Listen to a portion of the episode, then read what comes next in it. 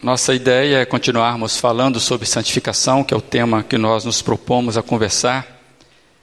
E hoje queremos falar sobre a santidade de Cristo, a vitória sobre o pecado que abriu o caminho da nossa santificação. Tem um personagem que você conhece, vai ser projetado aí.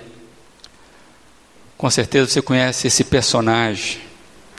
Esse aí é o famoso Chapolin colorado. E o personagem do Chapolin, ele tem um chavão que ele usa muito nas suas aventuras, que todos nós conhecemos, que é sigam-me os bons. Claro que nós sabemos que o Chapolin é uma caricatura de super-herói, né? a gente sabe disso. Mas super-herói que se preze, os bons mesmo, os sérios, se é que tem super-herói sério, mas tudo bem. O super-herói que se preze, ele, ele luta para que a bondade e a ordem sejam estabelecidas. O super-herói acredita que a justiça sempre irá prevalecer contra o mal e como ele é o super-herói, ele está do lado do bem. O Chapolin, ele entendia, na sua inocência de super-herói mexicano, ele entendia que com ele as pessoas estariam no caminho certo e que tudo se resolveria. Por isso, sigam-me os bons. Na vida real, nós sabemos que as coisas são mais complexas. A gente sente dor, a gente tem dificuldades fora da rede, fora do Instagram, fora do Facebook. A vida é muito mais intensa, você sabe disso. Nós lidamos com dificuldades, dores, um acidente, um incidente que nos paralisa um tempo a gente lida com perdas, como nós acabamos de, de falar agora. Quem de nós aqui, até os mais novos, não sabe o que é uma alma doída? Está doendo aonde? Está doendo na alma. Na vida real, saudade nos põe a chorar. Na vida real, uma separação acontece e sempre traz culpa. Na vida real, nós lidamos com culpa. Dificilmente o ser humano ele não lida com culpa, porque nós sabemos racionalizar sobre o tempo, sobre o se, se eu tivesse feito. É aquela questão, se a bola não tivesse batido na trave, puxa vida. Então, na vida real, nós lidamos com essas frustrações. E é isso? Isso tudo são frutos de um mundo que foi afetado pela queda. A Bíblia nos relata de uma grande queda que ocorreu na humanidade. Problemas e disfunções que passou então a ser a, a égide desta vida, a égide do pecado, aquele que passa a dominar. Então, viver como ser humano, viver a vida fora do Instagram, fora do Facebook, é enfrentar as imposições do pecado. O meu maior problema é o seu maior problema, é o pecado. Não é o joelho dolorido. Não é a dívida que você tem que pagar nessa semana. O nosso maior problema são as imposições que o pecado vai fazendo com que a gente, essas imposições vão nos pegando. Trocando em miúdo, olhando a vida assim, eu gostaria de fazer uma pergunta: quem poderá nos defender? Guardando as devidas proporções e, e enormes proporções, eu queria lembrar que Cristo certa vez ele disse que nós devíamos ir até Ele. E Ele diz assim: Venham a mim todos que estão cansados e oprimidos, Ele era diferente do Chapolin. Ele disse certa vez que venham e encontrarão descanso para as vossas almas. Se ele falou de cansados, sobrecarregados, que ele iria aliviar, de pessoas que têm alma cansada, ele lida com pessoas que sabem que não estão muito bem ou que não são exatamente boas. Jesus está dizendo, entre outras coisas, a defesa do cristão é responsabilidade dele, dele Jesus. Quando Jesus fala, venham a mim, aqueles que estão cansados, ele está dizendo, eu vou cuidar de você. É responsabilidade minha cuidar de você. E as promessas de Jesus, amados, são bem grandiosas, são bem profundas. Se eu perguntasse aqui, quem quer se livrar de uma dor na alma, uma dor no corpo, e por que que Jesus ousou fazer afirmações como essa? Onde é que estava a firmeza de Jesus? E eu quero então trabalhar com você o seguinte raciocínio. Ele, Jesus, veio para nos possibilitar o caminho da reconciliação completa com Deus. Jesus veio abrir o caminho para a reconciliação completa com Deus. E cá entre nós, Deus ou é o nosso descanso ou é o nosso problema. Nós já falamos sobre isso. Então, para você que tem dor na alma, para você que sabe o que é sofrer, falar de reconciliação com Deus é um achado muito forte. É um achado muito grande. Porque somente uma pessoa reconciliada com Deus, em paz com Deus, pode ser aliviada da sobrecarga do pecado e encontrar descanso para a alma.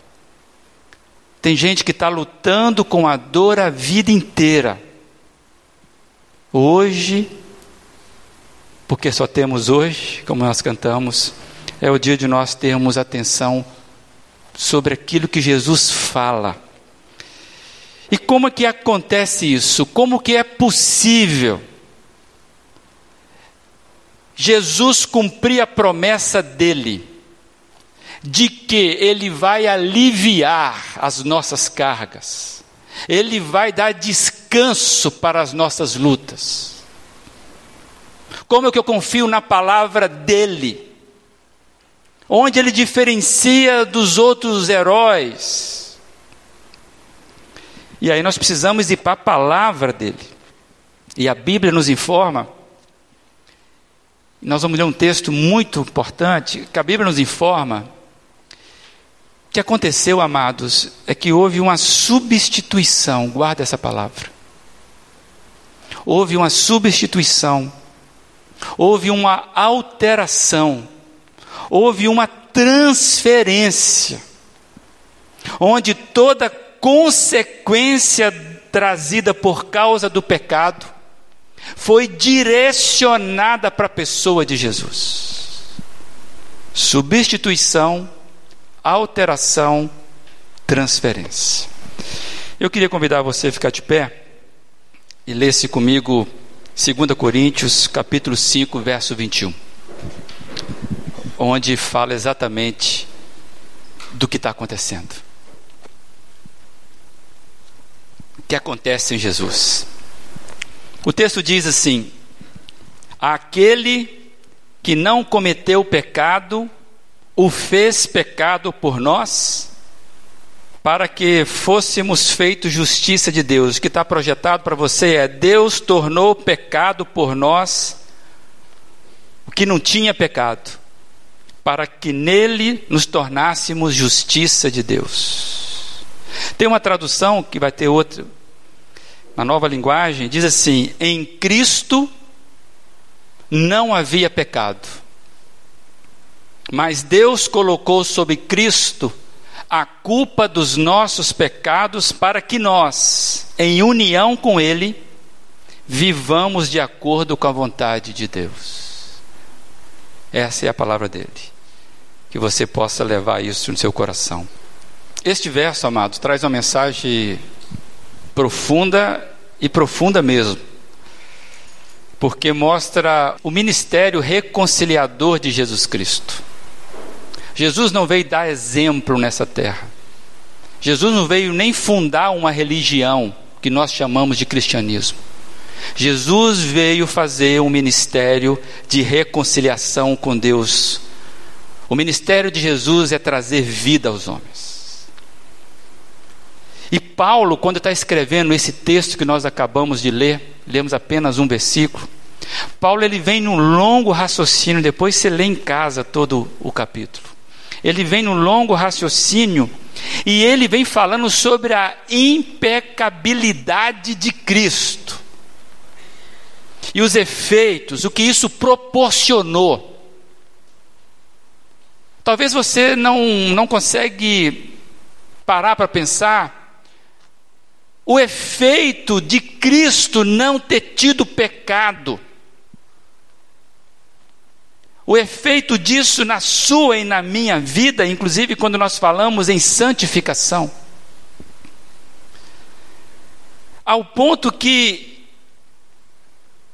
Paulo vai dizer no capítulo, a gente não vai ler o capítulo, ele vai chegar ao ponto de dizer que em Cristo, por causa da, dessa, desse ministério completo e perfeito de Cristo, ele vai dizer que se alguém está em Cristo, é nova criação. O texto vai dizer exatamente que um novo Gênese é formado.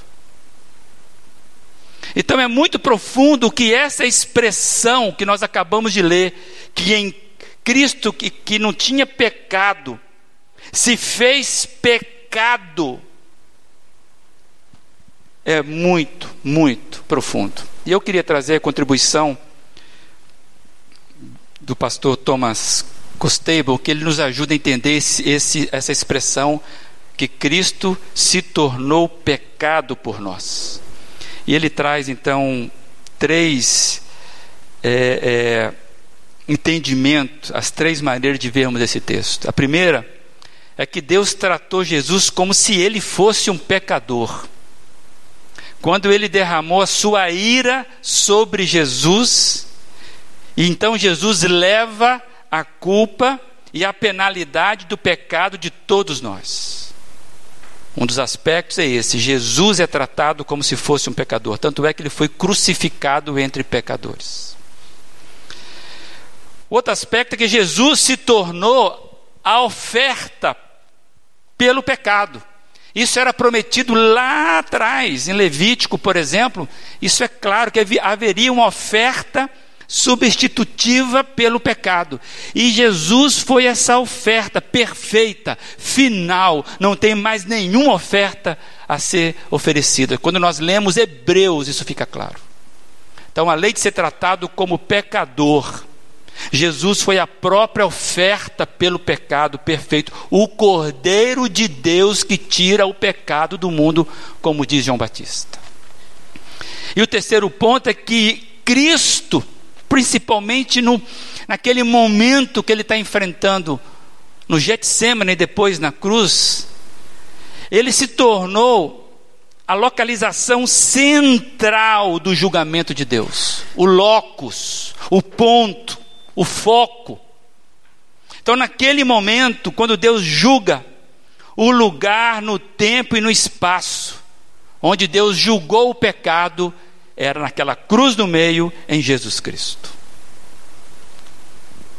Então, quando esse verso fala que Cristo que não pecou, que Deus coloca sobre ele a culpa dos nossos pecados, ou ele se tornou pecado por nós, para que vivamos em união sob a justiça de Deus nele.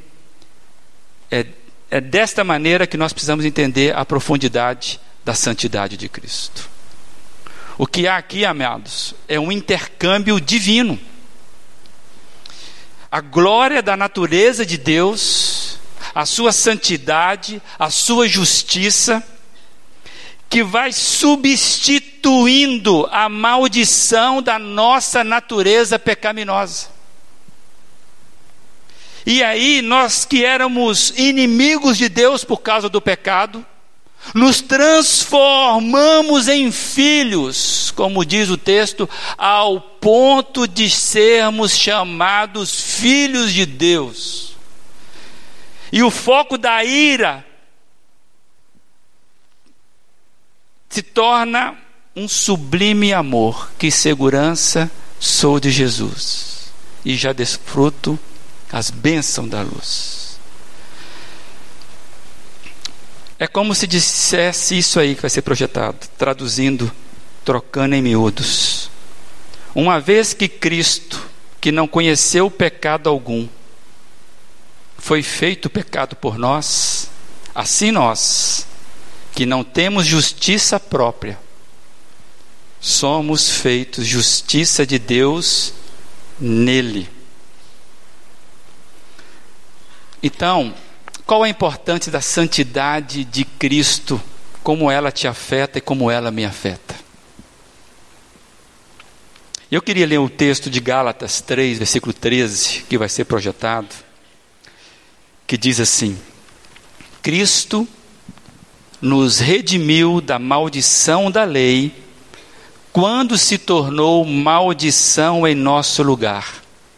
Pois está escrito: Maldito todo aquele que for pendurado no madeiro. Amados, aqui está a grande diferença entre Cristo e as demais religiões. Todas as religiões nos dizem o que?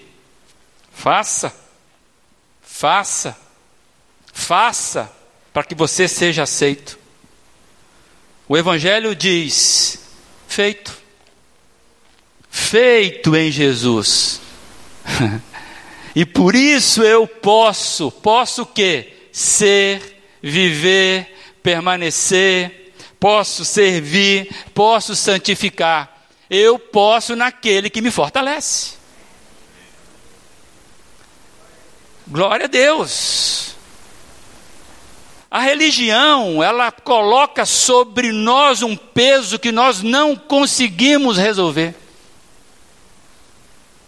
O que Cristo está dizendo para mim e para você é: eu me santifiquei, para que eu pudesse carregar você naquilo que você não pode se apresentar diante de Deus. Então nós não seguimos uma religião, nós seguimos uma pessoa. Eu não me entrego a uma religião, eu me entrego a uma pessoa. A minha santidade não é uma lista de afazeres. A minha santidade é uma pessoa. Jesus Cristo. E a escritura sagrada, ela vai nos informar de uma forma farta algo que só Jesus viveu sem pecado. Jesus não pecou, não cometeu um deslize sequer. Jesus foi humanamente perfeito. Eu e você não sabemos o que é isso. Vai morar lá em casa para você saber o que é com uma pessoa imperfeita. Vamos dividir uma viagem para você ver. Chuta minha canela. Anda comigo. E eu quero trazer dois textos, um de Hebreus 4,15 e outro de João, 1 João 3,5. Hebreus 4,15 diz assim: Alguém que, como nós, ou seja, humano, passou por todo tipo de tentação, porém sem pecado. Muita gente acha que a humanidade de Jesus foi um fake. Que Jesus de fato não pisava na grama, ele flutuava, que ele era Deus, né? Que ele não enfrentou de fato as dores porque ele era Deus. Jesus foi humano, gente. Hoje nós aprendemos hoje cedo, né? A totalidade da humanidade de Jesus. Jesus foi como nós. Se você acha que você, ah, eu não aguento, eu estou fraco demais, Jesus sabe o que você passou, o que você passa. Jesus foi tentado igualmente o que você e eu passamos. E ele sem pecado, nós não. Por isso nós precisamos dele. E, e, e 1 João vai dizer o seguinte: vocês sabem que ele se manifestou para quê? Para tirar os nossos pecados e nele não há pecado. Então a Bíblia sempre deixou isso clara, essas informações para nós. Cada informação absolutamente clara. Jesus foi humano 100% e foi perfeito na sua humanidade. A humanidade de Jesus, amados, foi submissão completa do Deus que escolheu resgatar nossa da nossa perdição, nos resgatar da nossa perdição. Quando é que nós perdemos isso? A Bíblia explica, está lá capítulo 3 de Gênesis, que nós já estudamos aqui nessa série. O caminho perdido do Éden, quando nós, os nossos pais, nos legaram o caminho da fuga de Deus, Cristo então, ele vem reconstruindo o caminho, a humanidade, ela está sendo reconstruída em Jesus para que pudéssemos então, na perfeição humana de Jesus, pudéssemos voltar na presença de Deus sem o pecado que nos afasta dele. É o caminho da salvação sendo aberto para uma humanidade caída que não tinha como soltar de volta ao abismo. Você já teve essa experiência? Quando criança, a gente, a gente se mete em algumas confusões. Eu me lembro que certa vez eu estava caminhando e, na beirada da praia, e a gente esquece que a maré sobe, né? E a maré subiu e para voltar. Eu não conseguia voltar. Agora, como é que faz? Eu tinha que esperar a maré baixar porque não tinha como passar. Havia entre mim e onde eu queria chegar uma, uma incapacidade de eu fazer aquele trajeto. Eu não tinha barco, eu não tinha, não tinha nada, então eu tinha que esperar. O que aconteceu com a humanidade é que ela deu um salto nessa queda e ela não consegue fazer isso. Jesus veio e faz isso. O caminho da salvação então foi aberto para a humanidade caída. Somente a humanidade isso é muito importante que eu e você entendamos. Somente uma humanidade vivida perfeitamente poderia possibilitar um caminho novo de volta ao Pai. E Jesus vem e abre isso. A humanidade de Jesus, na sua perfeição na santidade, porque ele não peca é que possibilitou que nós pudéssemos, inclusive, estar aqui hoje pensando nessas coisas. Nenhum anjo poderia fazer isso. Nenhum Deus que não encarnasse teria essa capacidade. Somente um homem perfeito que enfrentasse todas as possibilidades do pecado e não pecasse, poderia abrir agora uma possibilidade de uma nova humanidade. Aquele que está em Cristo é uma nova criação. Tinha que ser um homem perfeito. E Jesus vem e faz exatamente isso por nós, amados. E isso é algo bastante relevante para que eu e você entendamos que não há processo de santificação sem contarmos com aquilo que Cristo fez por nós. Quem garante a sua santificação não é você, é o próprio Cristo. Eu queria lembrar, porque isso é importante, porque o próprio Senhor Jesus, certa vez, ele fez uma ousada pergunta aos judeus que o acusavam. E acusavam, inclusive, ele o acusavam dizendo que ele era filho do diabo. Aí Jesus vem e ele fala exatamente isso, está sendo projetado, João capítulo 8, versículo 46. Qual de vocês pode me acusar de algum pecado?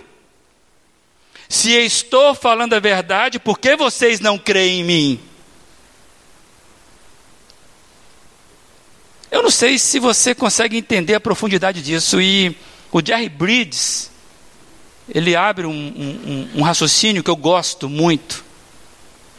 Ele diz o seguinte: o mais importante não foi que eles não conseguiram responder a pergunta de Jesus, porque ninguém conseguiu encontrar pecado em Jesus. Isso é importante, mas isso não é o mais importante. Briggs vai nos dizer que, uma vez que Jesus estava na frente de opositores, que o que mais queriam era encontrar, apontar algum pecado em Jesus. Jesus estava diante dos seus discípulos, que caminhava com ele dia e noite. E os discípulos poderiam dizer: Peraí, mestre, aquele dia o senhor levantou meio bronco.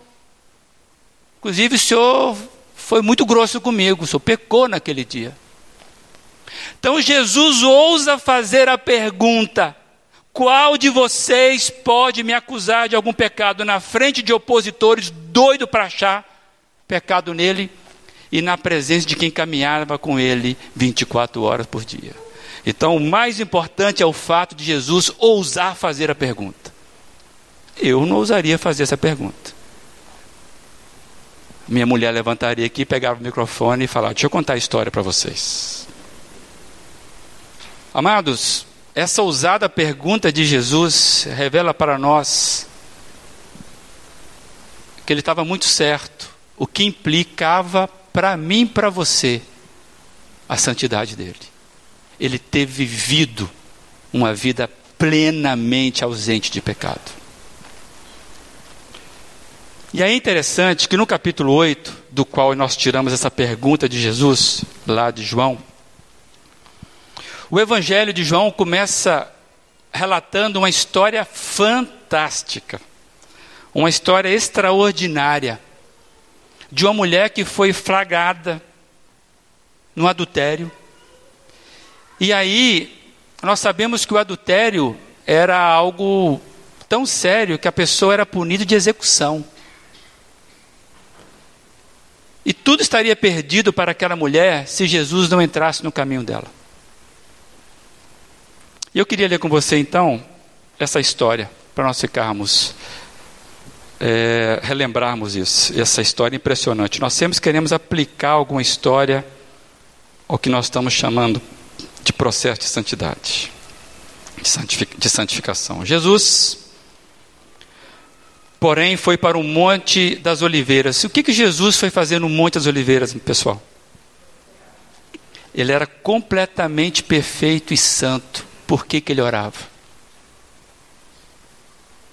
E eu e você tratamos a oração como algo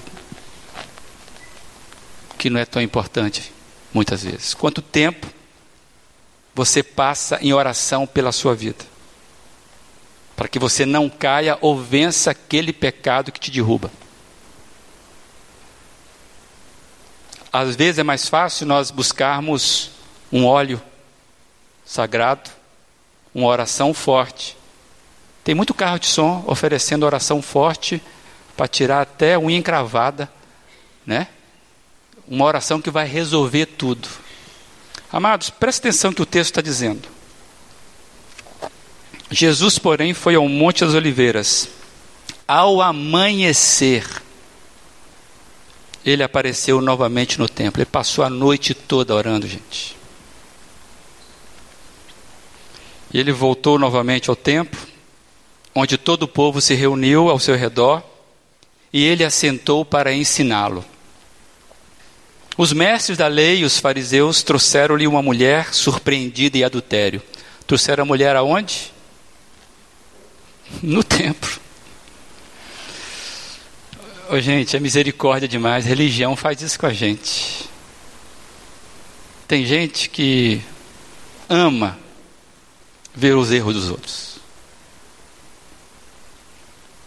Tem gente que acha que religião é apontar os erros dos outros. Essa mulher foi surpreendida em adultério, fizeram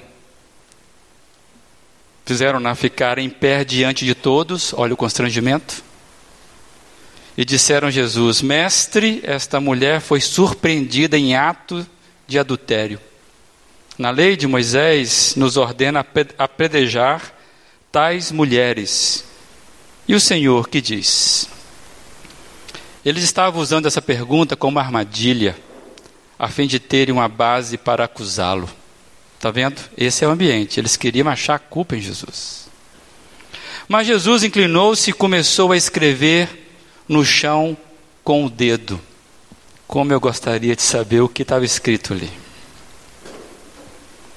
Visto que continuava a interrogá-lo, ele se levantou e disse: Se alguém, se algum de vocês estiver sem pecado, seja o primeiro a atirar a pedra nesta mulher. Inclinou-se novamente e continuou escrevendo no chão. Os que o ouviram ficaram, foram saindo um de cada vez, começando com os mais velhos. Jesus ficou só com a mulher em pé diante dele. Então Jesus pôs-se de pé e perguntou-lhe: Mulher, onde estão eles? Ninguém a condenou? Ninguém, Senhor, disse ela. Declarou Jesus: Eu também não a condeno. Agora vai e abandone sua vida de pecado. Falando novamente ao povo, Jesus disse: Eu sou a luz do mundo.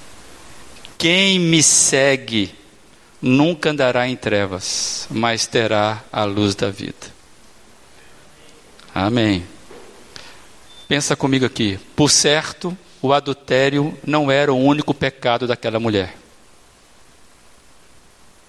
Mas era aquele pecado que estava derrubando aquela mulher e que fazia dela uma escrava numa situação de morte imediata.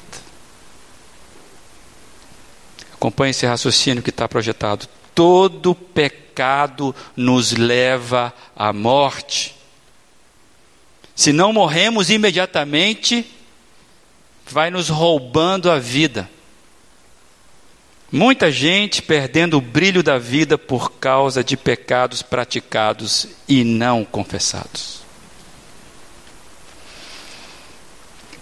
Você tem noção de quantos pecados você cometeu nesta semana que se encerrou ontem?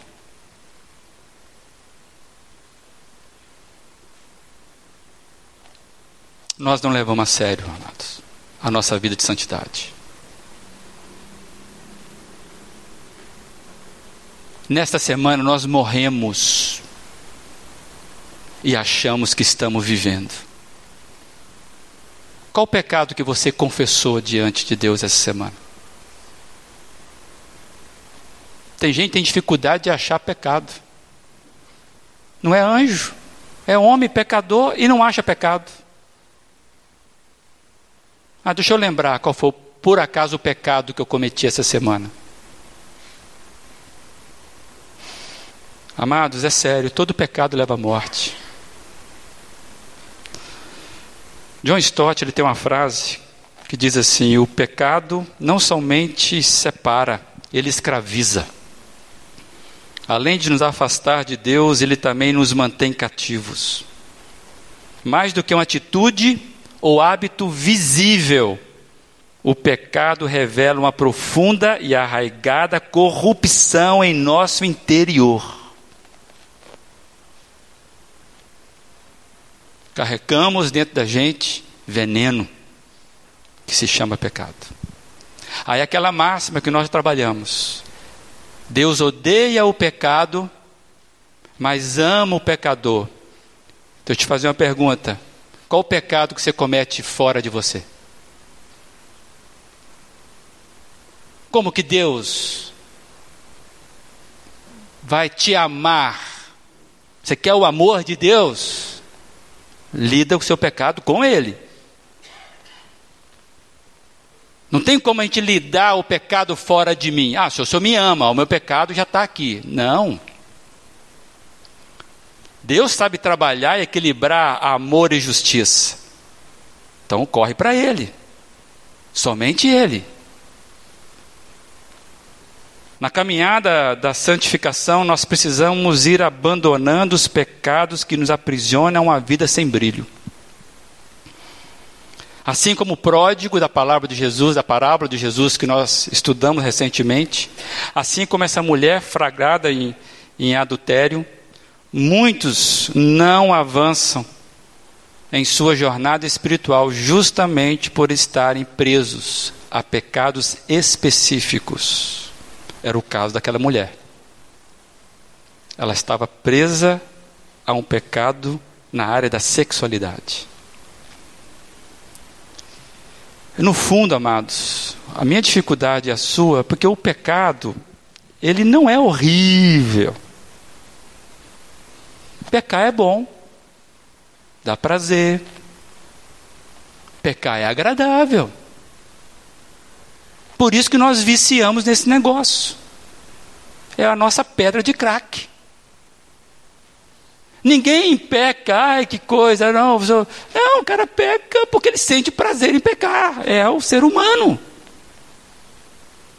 Por isso que a sua luta e a minha luta só pode ser vencida nele, Jesus.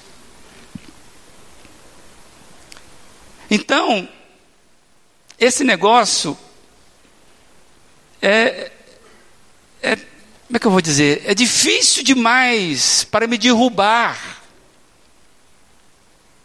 sem medo de errar. Nós temos aqui hoje, nesse auditório, pessoas viciadas em uma especificidade de pecado, que é o seu calcanhar de Aquiles.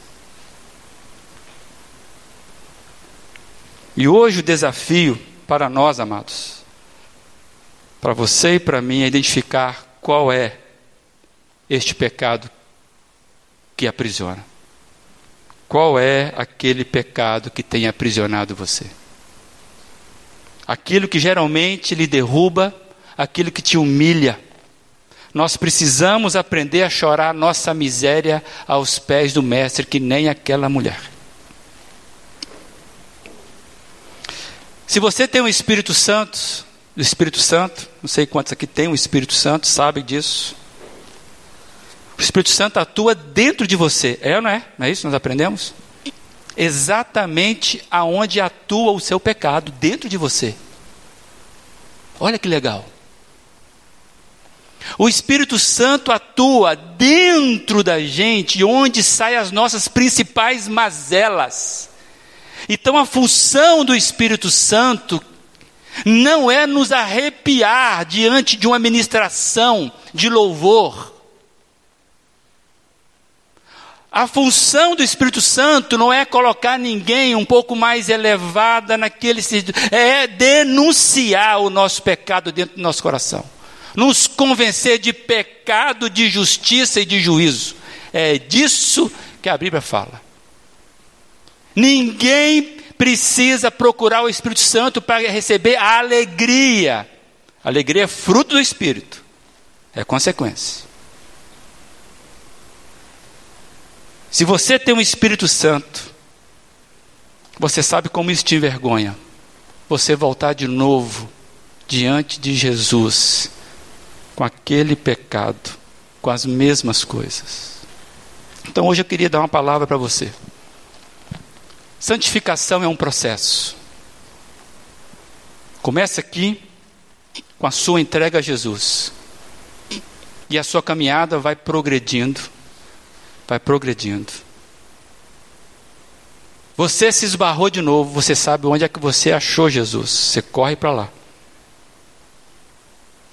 E aí eu queria trabalhar com você o que Jesus está dizendo.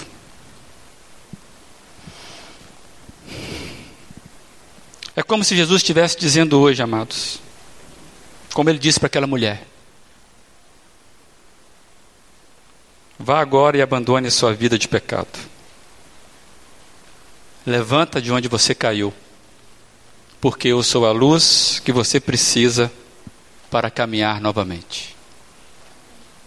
Quem me segue terá a luz da vida mantenha o foco em mim. A santidade de Cristo é a garantia de que podemos trilhar o caminho da santidade. A santidade de Cristo é a garantia de que nós podemos trilhar o caminho da santidade. Pois o que embaraça o nosso caminho somos nós mesmos, pois somos pecadores. Não poderíamos nem sequer pensar por algum instante que estivéssemos aqui falando deste assunto se Jesus não tivesse, com a sua santidade perfeita, derrotado todo o pecado no dia a dia.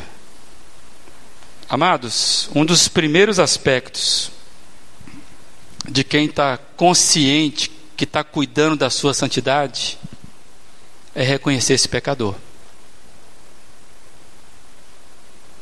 Quem não se reconhece pecador, não se preocupe em cuidar da sua santidade. Por isso que certa vez Jesus falou: Eu vim para aqueles que sabem que são doentes. Aqueles que acham que são sãos, não precisam de mim.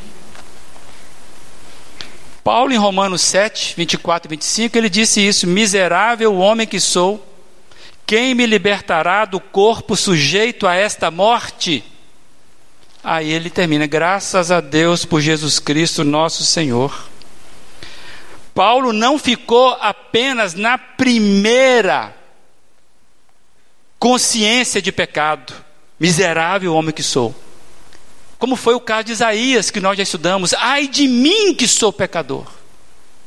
Essa é a conclusão mais básica para aquele que está diante de Deus e fala: não tem como.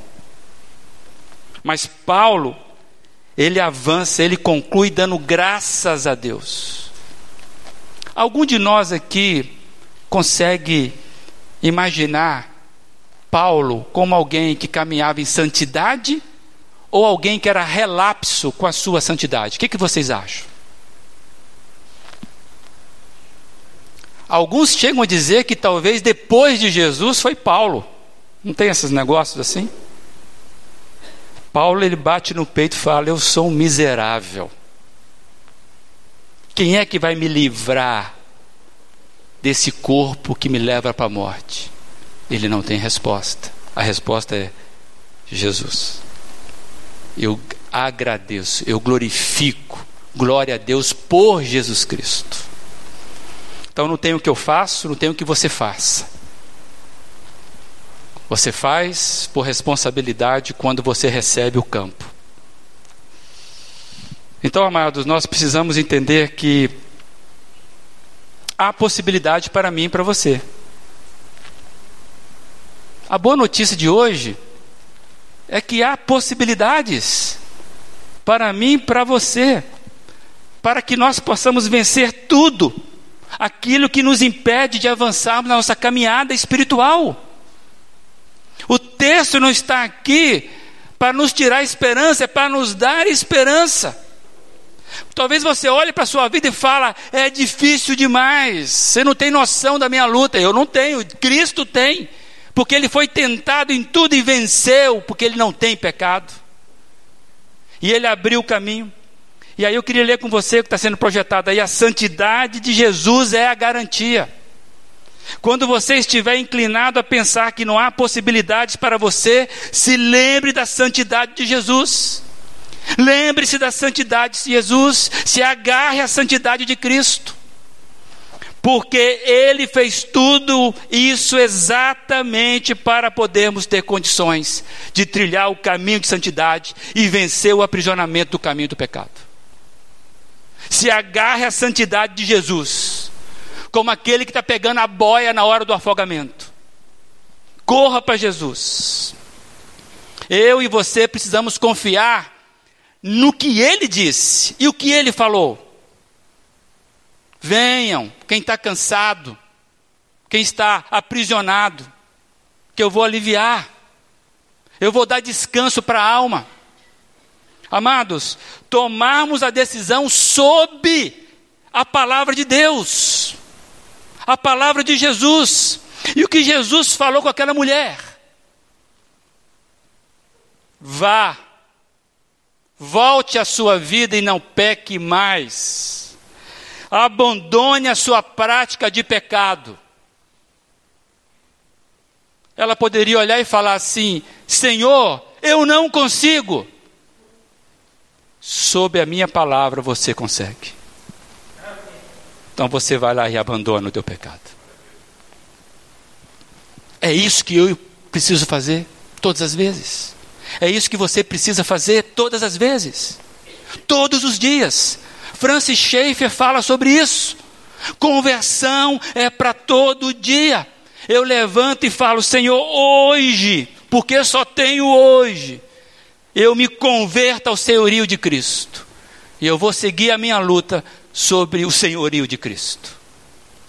Santificação é para aqueles que têm o Cristo como Senhor.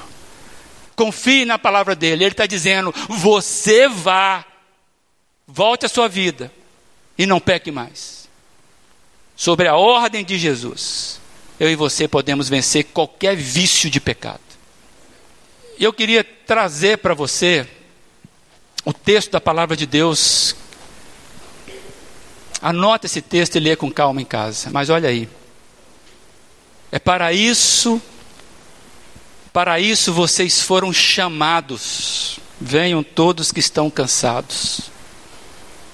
Pois também Cristo sofreu no lugar de vocês, deixando-lhes exemplo, para que sigam os seus passos. O caminho de santidade de Cristo é o nosso caminho de santidade. Ele não cometeu pecado algum, e nenhum engano foi encontrado em sua boca. Então você confia na boca dele, ele está falando contigo, você pode ir. Quando insultado, não revidava, quando sofria, não fazia ameaças, mas entregava-se àquele que julga com justiça. Quem é aquele que julga com justiça? Deus. Ele mesmo levou em seu corpo os nossos pecados sobre o madeiro, a fim de que morrêssemos para os pecados e vivêssemos para a justiça. Lembra do texto que nós lemos lá atrás? Lembram? Ele se fez pecado por nós e colocou então agora a justiça de Deus para que pudéssemos andar. A fim de que morrêssemos para os pecados e vivêssemos para a justiça.